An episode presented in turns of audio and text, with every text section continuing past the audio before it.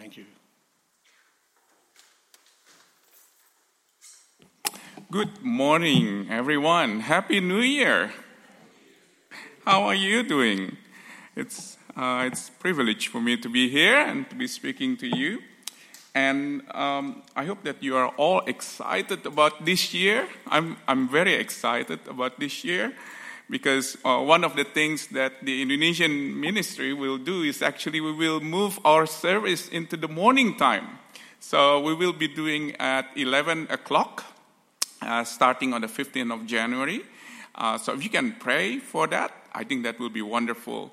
I'm really hoping that we can reach out more, um, a bigger audience of the uh, community in Eastwood and in Ermington and beyond. Um, and I'm also excited that as an Indonesian today, I'm going to celebrate at least five New Years. so today is one. I'm counting down. Um, you know, uh, Chinese New Year, and we have the Muslim New Year, we have the Hindus New Year, we have the Buddhist New Year, and so many celebrations this year. I hope that you are excited about this year, and especially you're excited about what the Lord has in store for you this year. Let's come together to God again and ask God to direct us as we meditate on His Word. Let's pray together. Heavenly Father, we come before you on the first day, on the first Sunday of this year, and we pray, God, that you will speak to us through your word. In Jesus' name we pray. Amen. Well, I believe that some of you probably write goals of 2023, right? Uh, you may not remember what 2022 goals was, or maybe were, but you know, 2023, I hope that it's still fresh. you still can recall. Um, if you have, probably, why don't you share, if you're comfortable, share with the person next to you, not your wife or your husband. Um, share about your number one goal for 2023. Is that okay? I'll give you 30 seconds to do it. All right? Uh, if you don't know your neighbor, maybe get to know them a little bit. Okay? Uh, 30 seconds and, and tell them about, you know, your number one goal. Please do.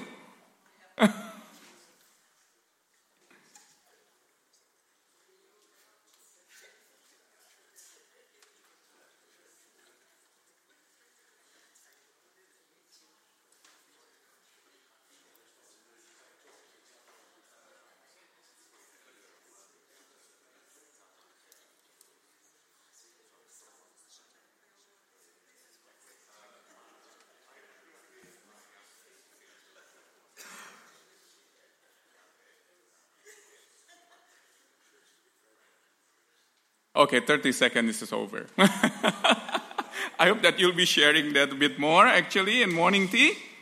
Well, do I hear losing weight? Probably yes. do I hear more exercise? Maybe. Uh, do I hear travels to Europe or maybe to Asia sometimes? Um, for probably younger audience, getting married.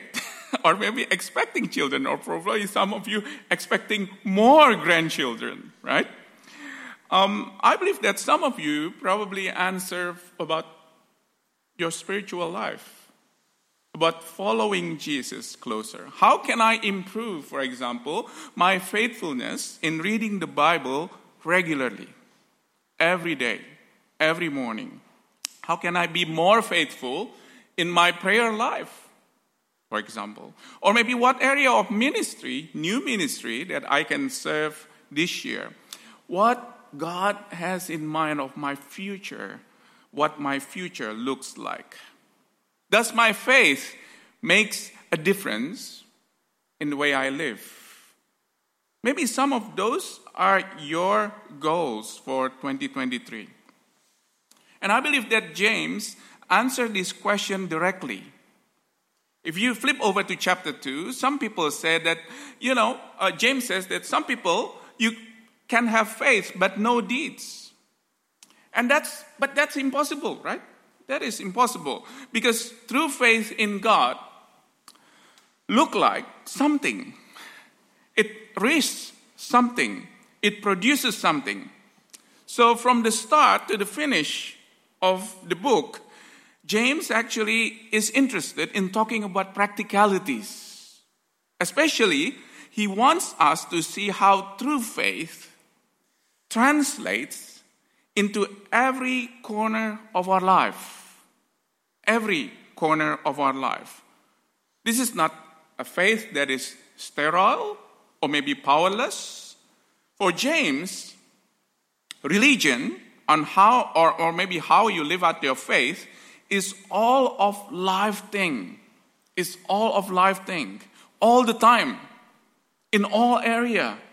Whatever your situation. There, there, there are no areas out of bounds. And you see that this is actually a big call. Right up there with Jesus, who said that the kingdom of God was like a man who found a pearl in a field. Amazing, right? If you can imagine that. And then went away and sold everything that he had to buy that field. That's actually what, what God is worth. And that's what he wants everything that you have. And in this section, in chapter 4, verse 13, James is actually teaching our religion, our religion, in, in, you know, how we live our lives, basically, even the fact that those things that don't seem to be too religious. The way that we approach, for example, everyday tasks like earning a living or maybe moving are actually religion. Are religion. They are expression of our faith. So he warns a couple of traps where unbelief can cause us to sin. You can follow along my talk actually on the uh, sermon outline on your handout. So, number one trap is actually presumption and boasting. Let's look at James chapter 4. If you have your Bible, you can open up to page um, 1219, 1219, and starting from verse 13. Now listen. You who say today or tomorrow, we will go to this city or that city, spend a year there, carry on business, and make money, why you do not even know what will happen tomorrow? What is your life? You are a mist that appears for a little while and then vanishes. Instead, you ought to say, if it is the Lord's will, we will live and do this or that. As it is, you boast in your arrogant schemes. All boasting is evil. You listen to that. In verse 16, it says, boasting and bragging. This trap is actually particularly for those, I believe, who have much. For those who are living in the northwestern part of Sydney. Those who have much. And James isn't saying that there isn't anything wrong with, with, with doing business. There isn't anything wrong with moving from one city to another city. Nothing is wrong actually with making profit.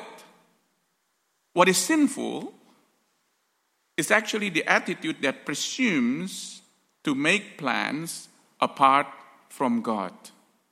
To make plans apart from God. And that assumes that you control things you see on the text, today, tomorrow, next year. You might crash into an infection and die tomorrow, and your plans are actually nothing. And it assumes something about your choice. Look what he said today or tomorrow, this city or that city. What is the reality? Reality is that you can't control those things.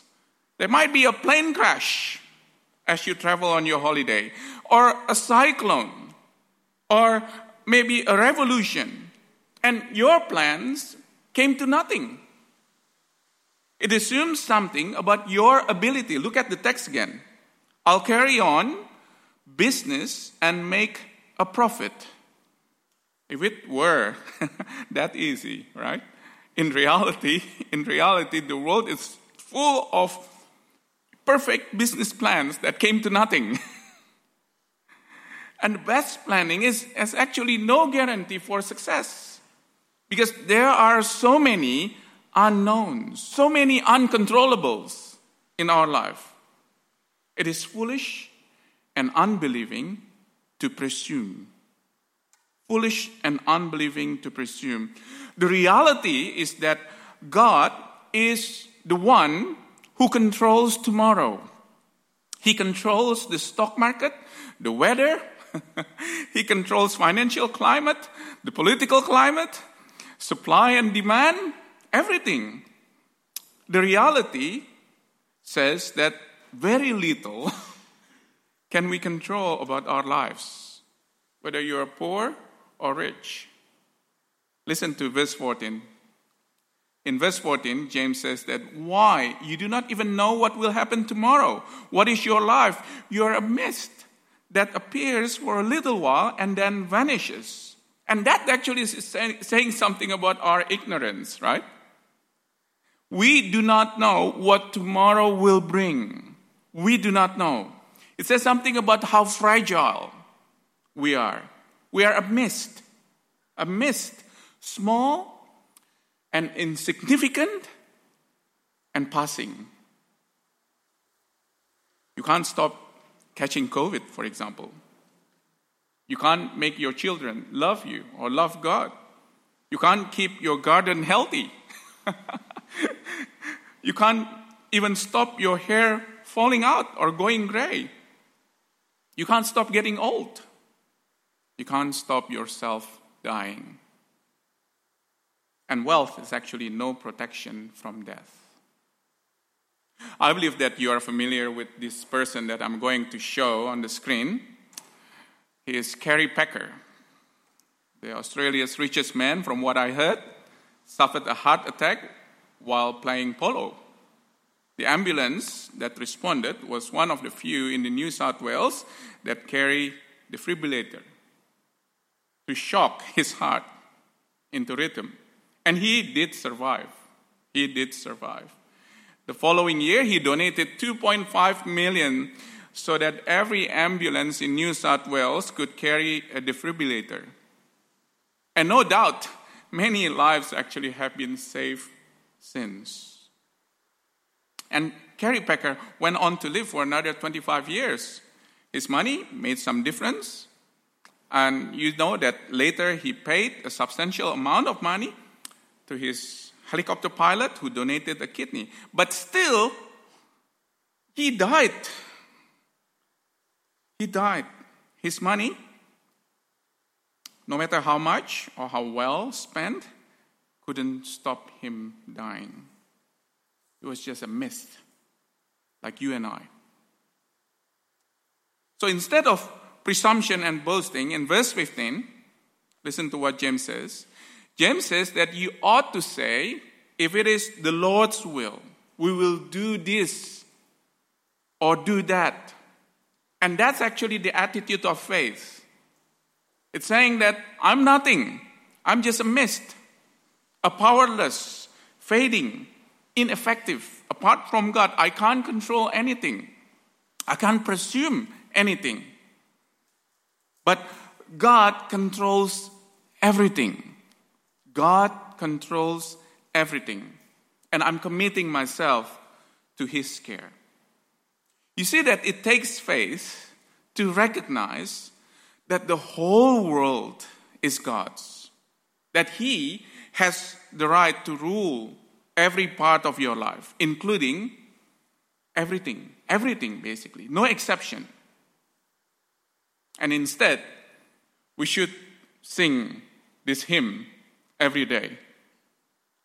This is my Father's world. I'm not sure if Bruce has ever sang actually when he preaches, but I'm, I'm singing to you, all right? The morning light, the lily white declare their Maker's praise. And this is my Father's world. Why should my heart be sad? The Lord is King. Let the heavens ring. God reigns. Let the earth be glad. And that's actually the song that we have to sing every morning as we wake up. So that's the first trap. The first trap is actually presumption. It is a particular trap, I believe, for the rich. because it's so easy to trust in our resources, in your resources, rather than God. To trust your independence and your intelligence and your influence because you have plenty. And actually, money gives you options. And that's the trap that we need to be careful here. Second trap not doing what is right. Look at James chapter 4, verse 17. If anyone then knows the good they ought to do and doesn't do it, it is sin for them. Ought, it means that you have no option. you have no option, like fish living in water. No option. Failing to do what is right is just as much as sin as doing wrong. It is particular trap with those with much. Because the world is that much bigger when you have lots, right? You can travel more, so many things that you can buy. You got money and talents, you got connections and influence. And you can see a need on the news or in your street or on Facebook, for example. And you actually have the resources to do something about it. Whereas the poor, they don't really have much potential to do much good. And Jesus actually agrees with his brother James. He said in Luke chapter 12, look on the screen, that from the one who has been entrusted with much, much more will be expected. So we need to be very careful there are a number of excuses that we often rationalize before God. We always say that, God, but at least I give more than what He did. It's not about looking around, is it? But looking at the need, looking at what we ought to do, then doing it. And that's obedience. That's obedience. And that's what true faith looks like. Or maybe we have another excuse to say that, you know, we, we store up our wealth for a rainy day. What's wrong with that? It is to refuse to spend what God has given us on the need we see. And that's what unbelief looks like. Because it is doubting. It is doubting that the Lord can supply all you need. It is trusting in your plans and your choices rather than doing what you ought to be doing and living tomorrow with God. All around us, I believe there are countless, countless opportunities to do good as we pass every day. Helping out at Mobile Community Pantry through Anglicare, ESL in our church, kids ministry in our church, cross cultural help, for example, through our church by getting to know other congregation or maybe helping them on their services, even though you don't understand much as you go there. Helping out, for example, at scripture classes, at schools, donating to mission agencies who does community program, for example, in Nepal, or maybe donating through Yayasan Cinta Baca in Indonesia as they open up literacy centers in poor areas while sharing the gospel.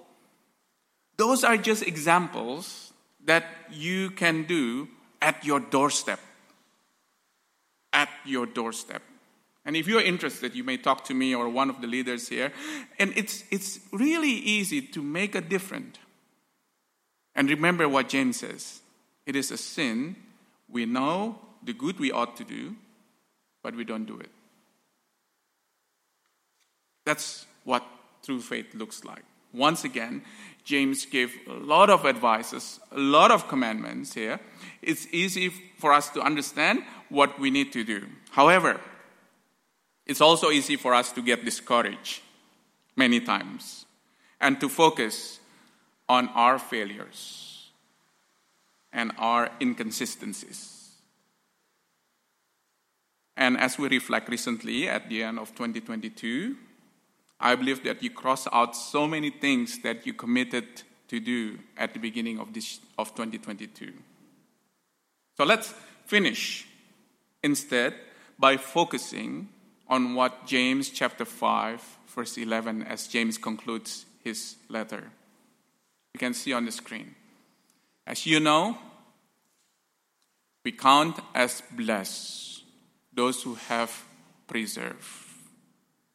And the Lord is full of compassion and mercy. Remember that the Lord is full of compassion and mercy. Remember, if you have been doing good, keep it up. Keep it up. If you have not, find new ways to do good things for God's kingdom. Ask the Lord for His compassion and His mercy. Ask the Lord for His direction, where to go. Talk to pastors, talk to leaders. But what you can think, you can best help the church and the kingdom of God. Don't focus on your own ability, focus on God's compassion and mercy. And I believe that that's actually a decision of faith. It's ultimately not about our ability or our success, but it's all about God that we have faith in. He is good, and He is reliable, and pure, and powerful, and He actually works in us. And I believe that that's the faith that will look like something. Let's pray together.